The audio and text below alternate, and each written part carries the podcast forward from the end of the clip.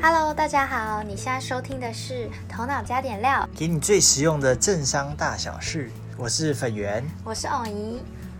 好，那今天呢，第一个还是要要来跟大家分享一下。前几天呢，我们有在我们自己的 IG Story 上有分享给大家，就是台湾呢现在也可以在 Amazon 上买东西了，而且呢，你只要满七十五美金，他就帮你免费送到台湾来，而且免运费。有期限吗？目前是没有，就是目前没有啊。期限是什么？什么什么期限？因为这不是因应那个吗？Black Friday 的？哎，不是啊，不是啊，不还是是啊 Black Friday 开始？。对，它是哦 Black Friday 前呢宣布这样消这样消息。哦，那大家那很棒啊，对啊，所以大家可以又多了一个电商平台可以购物，没错。而且七十五美金说真的不算太难，对，不算太难。嗯而且 Black Black Friday 应该可有很多东西打折，所以又更划算。嗯，而且美国人通常的一些会在上面买一些大品牌的东西，比如说因为 Apple 也在上面，嗯，然后什么家具啊、冷气、冷气呃冷气机可能比较少，空净清净机啊这些空东西。空气清净机，没错，这类的，所以所以其实七十五美金，我自己觉得它的这个门槛算蛮低的啦。只是呢，大家当然还是得承受说，呃，从美国送到台湾来这段可能商品啊，可能会有一些，他不是免运费送台湾吗？对啊，就是怕商品会毁损啊，哦因为是跨国运送嘛。哦对，但是免运费其实真的很划算，就变成说大家不用再去找什么代购、海外代购，然后再等啊，还要集运啊。现在只要你满这个，你就直接把它送回台湾来就好了。只有美国站吗？还是目前只有美国站开放而已，哦对好好好，但是美国站就是相对是一个很成熟的站点，嗯然后东西非常多。这真的是好消息。没错好啊，然后今天就是我们一样要跟大家聊聊关于 Amazon 的故事，因为欧盟在十一月初的时候就突然大动作地盯上亚马逊。那其实去年欧盟就有盯过亚马逊，那我们当初在因为的原因就是反垄断，那大家会不会觉得很熟悉？因为其实我们在那个加料人生的第一集的时候可是那个时候是美国嘛，对，美国的国会，对对对，那欧盟这一次盯上亚马逊也不是第一次，只是他们去年七月的时候有调查过 Amazon，那最近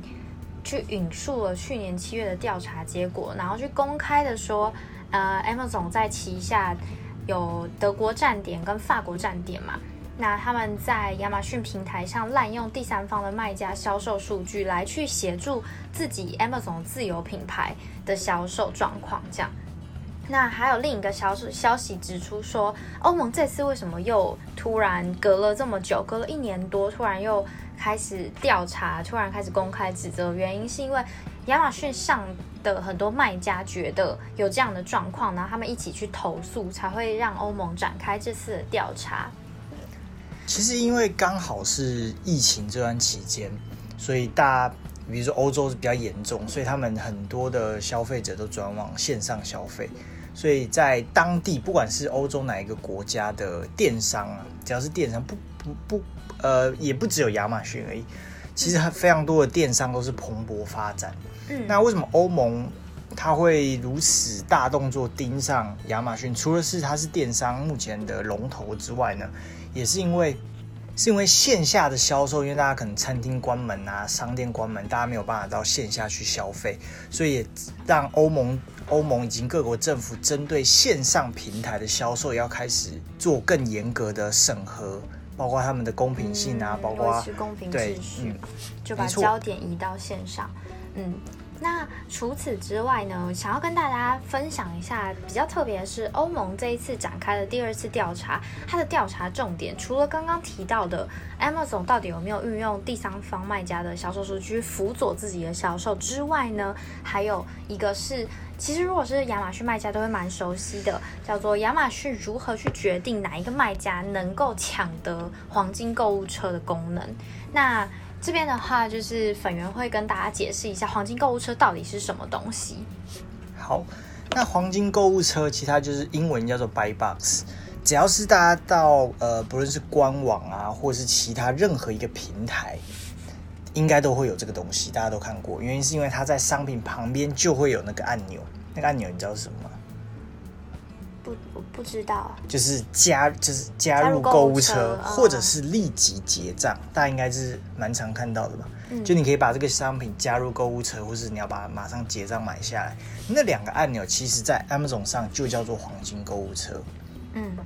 没错。但呃，这个黄金购物车为什么在 Amazon 上会这么如此热烈的被讨论呢？其中有一个原因是因为 Amazon 上有一个制度是比较特别的，它叫做跟卖制度。嗯那跟卖制度其实可以跟大家讲一下它的由来是什么。因为在电商平台上，你一定有，比如说同一个东西一模一样的产品哦，你一定会有非常多的卖家会去贩售。嗯比如说一个产品，它可能有哦，比如说这这这个公司是正品啊，然后又又有一些个人卖家，对对他可能从不同的通路上拿到这个货，然后他想要卖，那他可能也放到呃 Amazon 同一个平台下去卖。那嗯 Amazon 呢，其实这个网站应该说，它为了维持消费者的消费体验，所以呢，假设是你贩卖这个商品的每一个卖家，他都会把它放在同一个商品页面底下。嗯它不会允许每一个卖家去创建很多很多的商品页面，是为了同一个商品。不知道大家了了解这个？哦，反正 Amazon 平台就是它是以消费者的使用体验为本啦，所以呢，你如果卖一样的东西，它不会让你。不会让消费，他不想要让消费者搞混，说这是不一样的东西，所以你虽然不同卖家卖一样的东西，他会把它放在同一个商品页面。因为相对于其他的平台，它有可能是同每一个卖家他都会创立自己的商品页面。嗯嗯，所以变成是，假设一个消费者想要看这个产品，他可能开了五个页面都是同个产品，但是它是不同的卖家。那这这个对于消费者的选择或消费者在使用上的，对于这个平台的使用的体验就会很不好。嗯所以 Amazon 为了避免这种状况，就是把所有消费者呃所有卖家全部集中到这个商品页面的底下。嗯，让消费者一次就可以看到，呃，我我要买的这个商品到底有哪一些选项，到底有哪些卖家提供服务或商品这样子。没错，那为什么会讲到这个制度呢？简单来说呢，因为有了这个制度，所以黄金购物车就变得非常重要。原因是 Amazon 的系统会去自动判断说，同一个商品，假设它有四个四个卖家，他会去把这个 Buy Box 黄金购物车给到其中一个卖家，那这个卖家就是代表，呃，Amazon 认定它是对于消费者最有利的这个卖家，所以他才把这个功能呢给到其中一个卖家。其他另外，比如说另外三个或是其他卖家，他都不会给。嗯，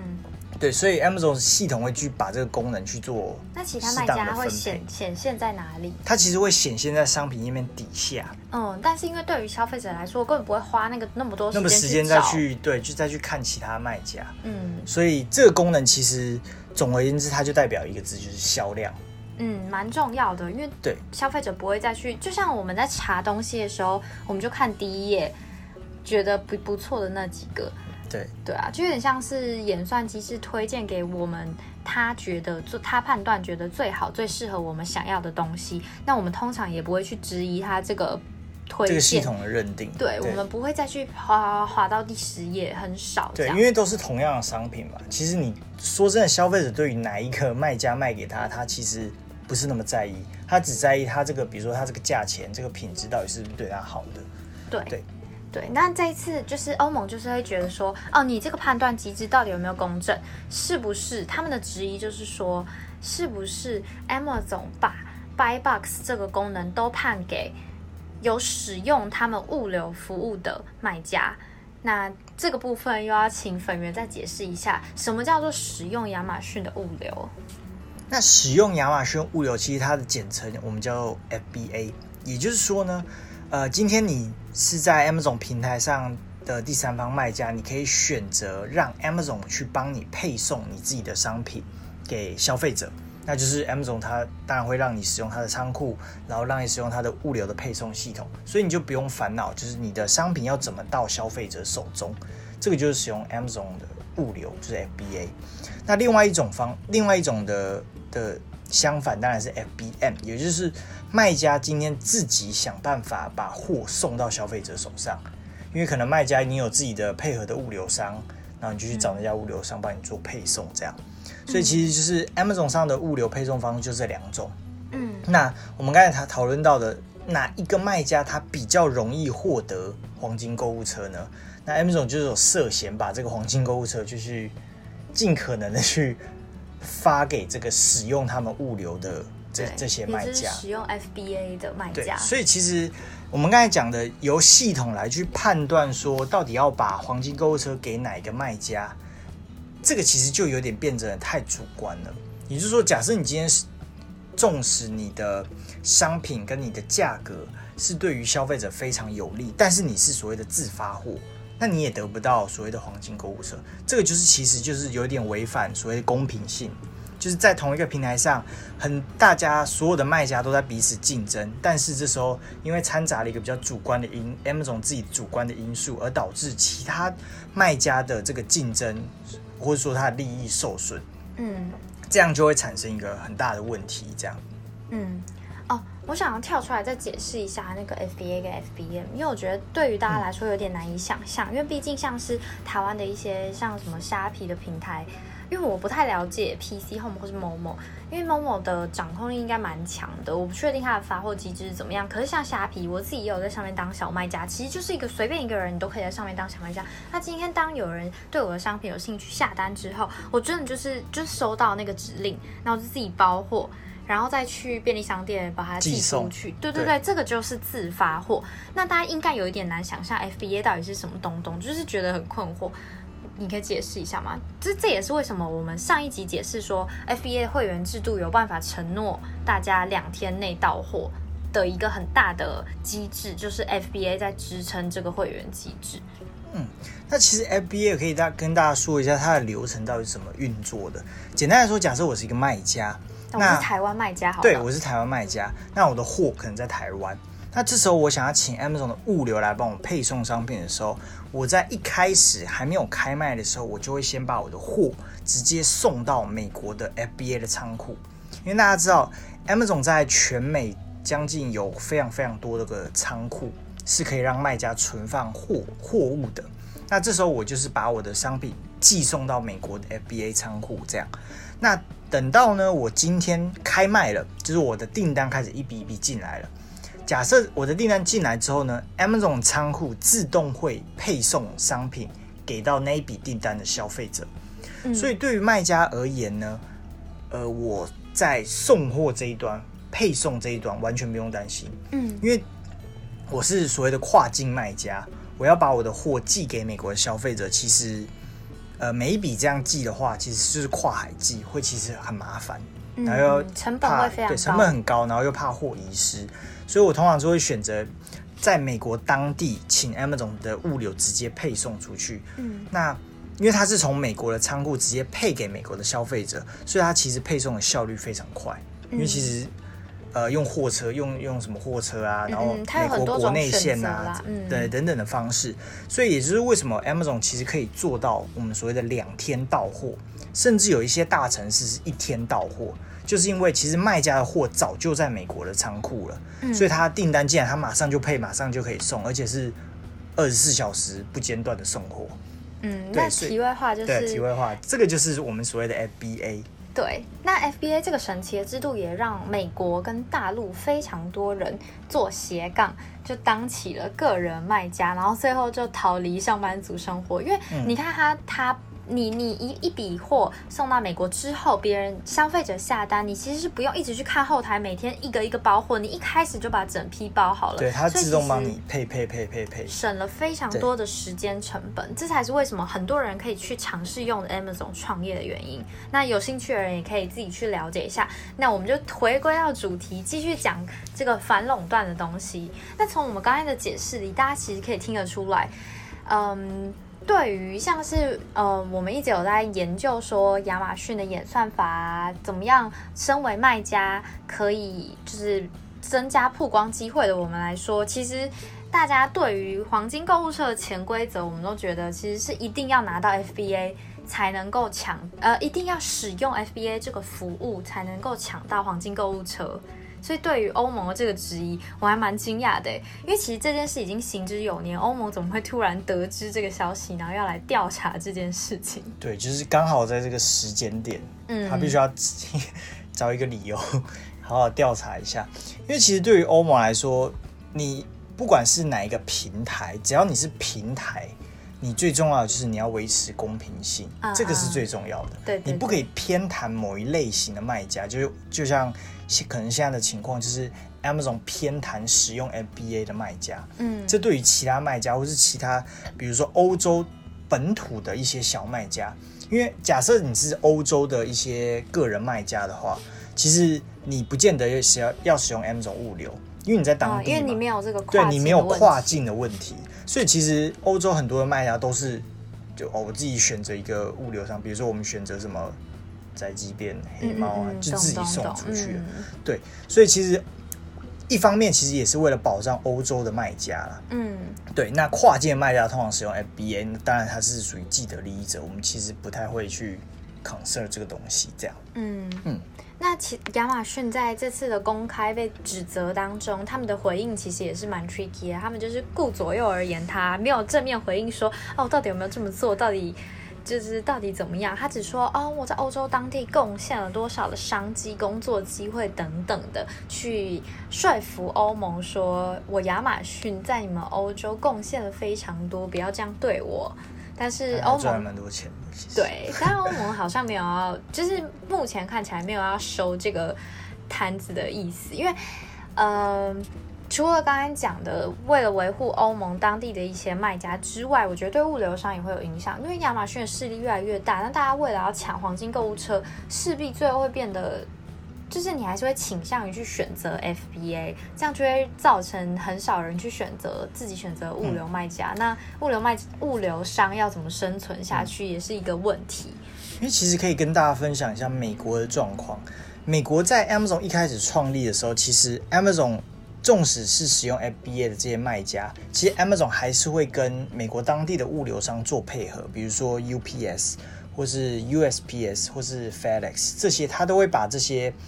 Amazon 的物流的业务去均分给这些物流商，那这些物流商其实大家都可以赚到钱嘛，所以没没什么好抱怨的。嗯，但其实 Amazon 近年来的趋势是，他们开始扩大他们物流自己的团队。嗯，那也就是他们快速的去收买很多的飞机，嗯，运输飞机、货车，他们要一条龙垄断。对，然后甚至是研发无人机送货。嗯嗯嗯，很多很多的新兴的。现象其实代表 Amazon 其实要开始自己发展物流业这端的。嗯，那它等它发展起来之后呢，受伤的就是这些物流商，因为物流商其实就是会这一块生意就没了嘛。嗯，那其实，在欧洲的状况也是一样，就刚才呃偶一说的，你如果照 Amazon 这样的继续发展态势下，嗯，最后的情况一定是 Amazon 让所有的第三方卖家都使用 Amazon 的物流，嗯，对，那其他的物流商甚至一些我们刚才讲的自配送的卖家，其实会在这个平台上慢慢消失，对啊，那又让 Amazon 达成它垄断物流业的这个希望，嗯，没错，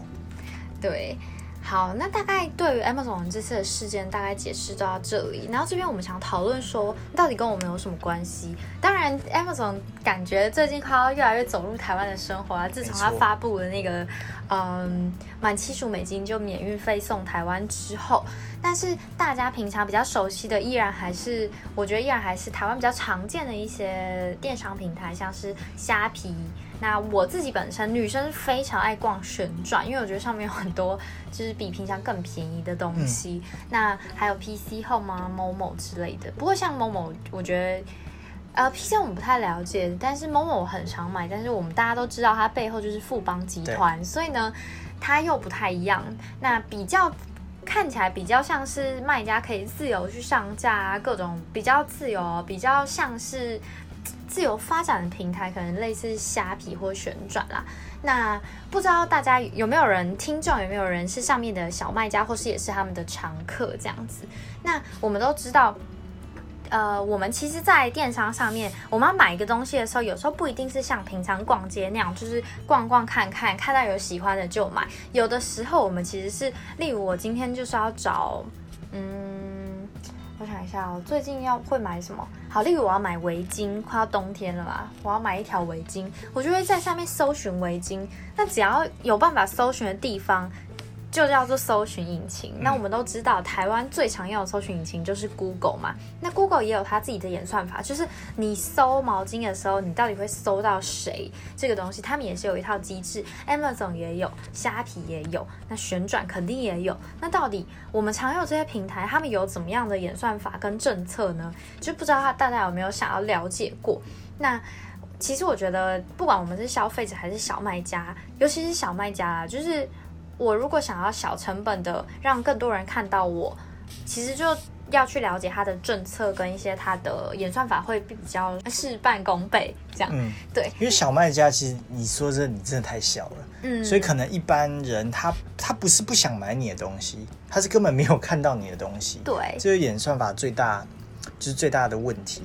对，那。嗯，我觉得就算是消费者，我觉得我们也可以了解一下，就是你会知道说，因为我也不想要被，例如在 Google 上搜寻东西，如果今天 Google 变成一个真的大家都公认超级不公平的搜寻引擎，那我也不会想在上面搜，因为会知道我所看到的东西已经是被屏蔽过，这不就跟大陆的百度一样吗？对，你有一些东西在上面怎么搜都搜怎么搜都搜不到。对，所以其实电商一定，我觉得每一个演算法机制都会有它的弊病，所以一定有一些东西是搜不到的，所以我也会想去了解说那。到底要怎么搜才能交叉搜出我真正想要的东西？嗯，对啊。所以其实这边可以推荐大家，假设你是想买一个东西，你可以用很多不同的关键词去看一下它搜出来的结果到底是怎么样。对，到底差在哪里？然后用不同的那个筛选栏去筛选，看出到底是怎么样。还有一个很有趣的，我自己体会幻想插播。嗯，就因为哦哦，姨平常很喜欢看一零四，然后我之前就有发现。你在搜寻，就例如，假如说我今天想要搜寻金融业，然后想要搜，假如说做 AML 好了，洗钱防治法的工作好了，然后我我都筛选好了，也写好关键字了，不一定会搜到我真的很想要的东西，或是有一些。工作明明就符合我的搜寻关键字，却查不到。对，然后我发现要用真的用非常多不同的，就是我会用它上面的功能，例如有什么呃理想条件的套组，然后又会用各种不同，就是以地点搜寻，然后以什么东西搜寻来试试看到底这个演算法到底是哪里有问题，为什么会让我错过这么多？我不确定，只要有搜寻的地方，就一定有演算法机制，一定有搜寻的一个逻辑背后在。所以，就是作为消费者啊，或是使用者，如果你想要真正的找到你想要的东西，有时候也可以测试看看。我自己是觉得也蛮有趣的啦，因为像找工作这种事情，我觉得很积极嘛，我就不会想要。我绝对不会想被演算法屏蔽，然后错过我想要的工作机会，所以我一定会去各种尝试。然后你真的尝试后来就会发现，有些人怎么查都查不到的东西，你就是可以用各种交叉搜寻来找到。呃，可能它比较冷门吧，或是他的公司，我不知道公司是不是没有打广告还是怎么样。或是不常更新，反正他那呃抛职缺的商呃抛职缺的企业可能没有做太多符合演算法的动作，所以也就很难被找到。对啊，对啊，因为大家知道，像刚才我们讲的职缺嘛，然后还有 Google 上的资料啊、文件啊，然后包括电商平台上的商品，这些东西实在太多太多了。你纵使搜寻完之后，你你狂看了十页。但后面可能还有五十页，嗯，然后你不同的搜寻词的那个关键词，它跑出来的结果可能又不一样。然后每一个关键词可能又有六十页，非常多非常多资料跟商品。那相对来说，你可能就是会错过很多。嗯，所以其实，但是像我来说，我在买东西的时候就很懒，相信大家应该有这个感觉。反正我就看，我就搜这个关键词，然后看两页，然后我就差不多决定了。对啊，对啊。但是这个缺点就是你可能会。呃，被蒙蔽了。对对对，对你可能假设今天它的平台方是一个非常不公正的卖的一个平台的时候，它它只给你那些卖家是有，比如说有我们刚才讲，就像就像就像刚才讲的，就是使用它的 BA，对，然后或者是在他的广告上花非常多钱，他就会把那些卖家尽可能往前推。那这时候你看到的东西就是很不。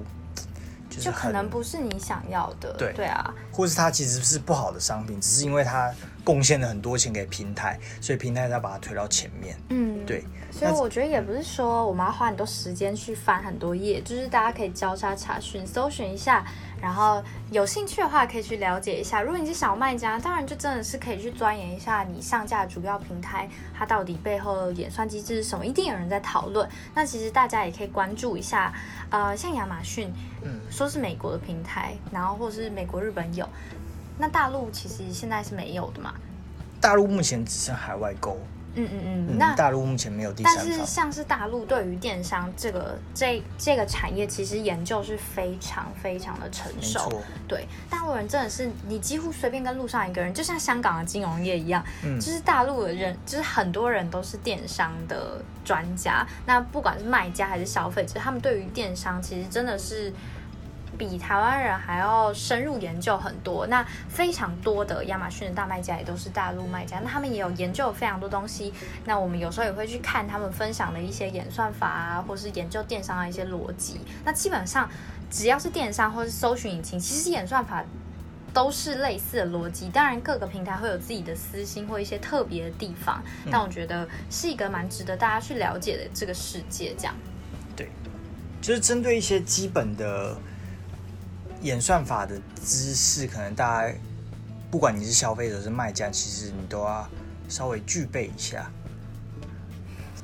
好，最后就建议大家可以花时间去了解一下演算法的秘密，因为你每天搜到什么东西都是由它来决定的。那我们作为消费者，这样子才比较不吃亏嘛。没错，要跳出所有平台的框架。又来了，好啦。那今天头脑加点料的节目就到这里，今天比较短哦。大家如果有兴趣再听类似的节呃类似主题分享的话，可以再跟我们说。那也可以追踪一下我们的 IG 跟 Facebook，搜寻头脑加点料，你就可以获得非常多的实用的政商大小事。好，大家拜拜